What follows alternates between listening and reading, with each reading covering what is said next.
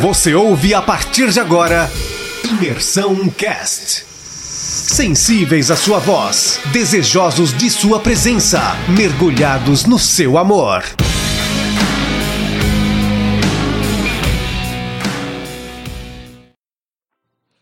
Os autores da, da escritura, principalmente de Gênesis, eles são é, econômicos nas palavras. Isso significa que cada palavra que está aqui é importante e tem um objetivo.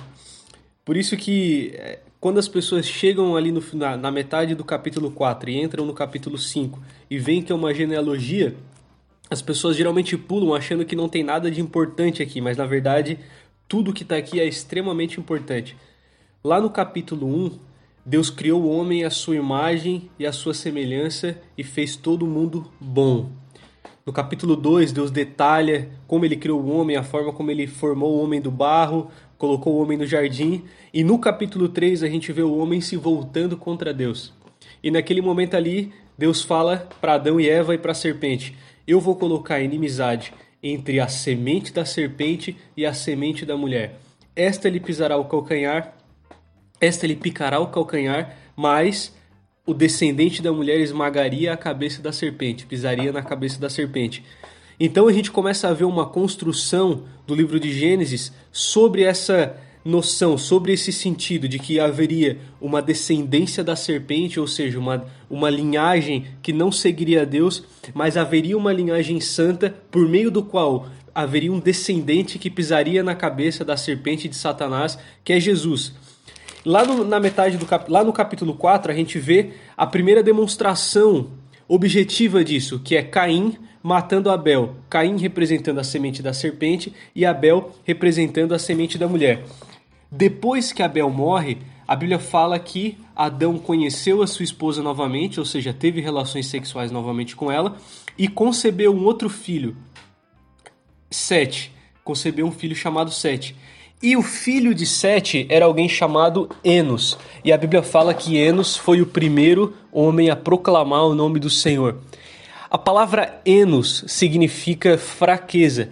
E a gente lembra já de Paulo que disse: é, quando Deus falou para Paulo que o meu poder se aperfeiçoa na fraqueza. Aquele que não encontrou força em si mesmo foi o primeiro a proclamar o nome do Senhor. Aquele que se esvaziou da sua própria força, aquele que era a fraqueza, foi o primeiro a proclamar o nome do Senhor. Então, no capítulo 5, a gente vê a descendência de Sete e a gente pode comparar a descendência de Sete com a descendência de Caim. Quando a gente olha para a estrutura é, da genealogia, a gente vê uma sequência sempre exatamente igual, que é a seguinte sequência, eu vou ler só um exemplo. É, quando Sete completou 105 anos, gerou Enos. Depois do nascimento de Enos, Sete viveu 807 anos e gerou filhos e filhas. Toda a duração da vida de Sete foi de 912 anos e depois morreu. Sempre existe essa sequência. Essa sequência é sempre exatamente igual. Mas quando chega no sétimo descendente, a gente vê uma mudança no padrão. Primeiro, olhando para a descendência de Caim. Quem é o sétimo descendente de Caim? O sétimo descendente de Caim é um homem chamado Lameque. Lameque, ele tinha duas esposas, uma se chamava Ada e a outra se chamava Zilá. Ele foi pai de Jubal e de, e de Jubal e de Jabal. Lameque, ele, foi, ele é conhecido por ser o homem que matou duas pessoas. Ele disse: Eu matei duas pessoas. Se Deus vingaria aqueles que assassinaram Caim, muito mais Deus vai me vingar. A gente vê que primeiro Caim matou seu irmão e a descendência de Caim seguiu no mesmo propósito, na mesma mentalidade de Caim. A descendência de Caim seguindo como a semente da serpente. E o sétimo descendente de Caim, de forma climática, no clímax da genealogia, mostrando: essa é a descendência de Caim, é uma descendência de assassinos.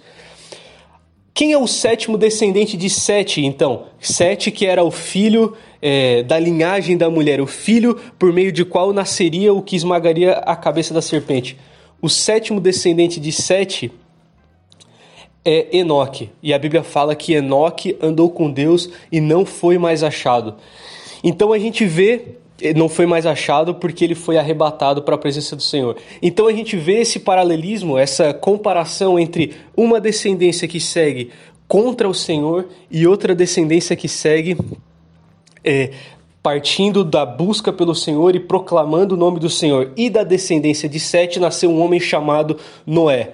Quando toda a terra praticamente, que é o que a escritura fala, se tornou tão maligna, e a gente vai ver isso só no próximo capítulo, que Deus falou: Eu não vou mais suportar a terra da forma que está, eu vou destruir toda a terra, eu vou recriar, eu vou fazer tudo novamente. Foi um descendente de Sete, que era o único homem justo e eleito na terra que permaneceu.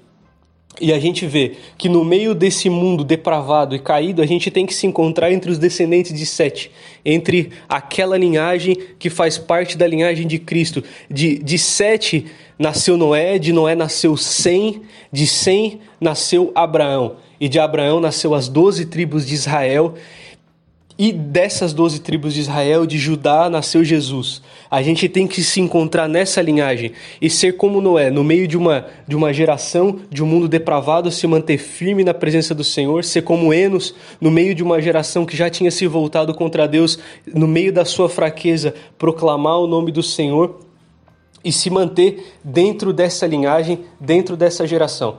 É isso aí, galera. Um abraço.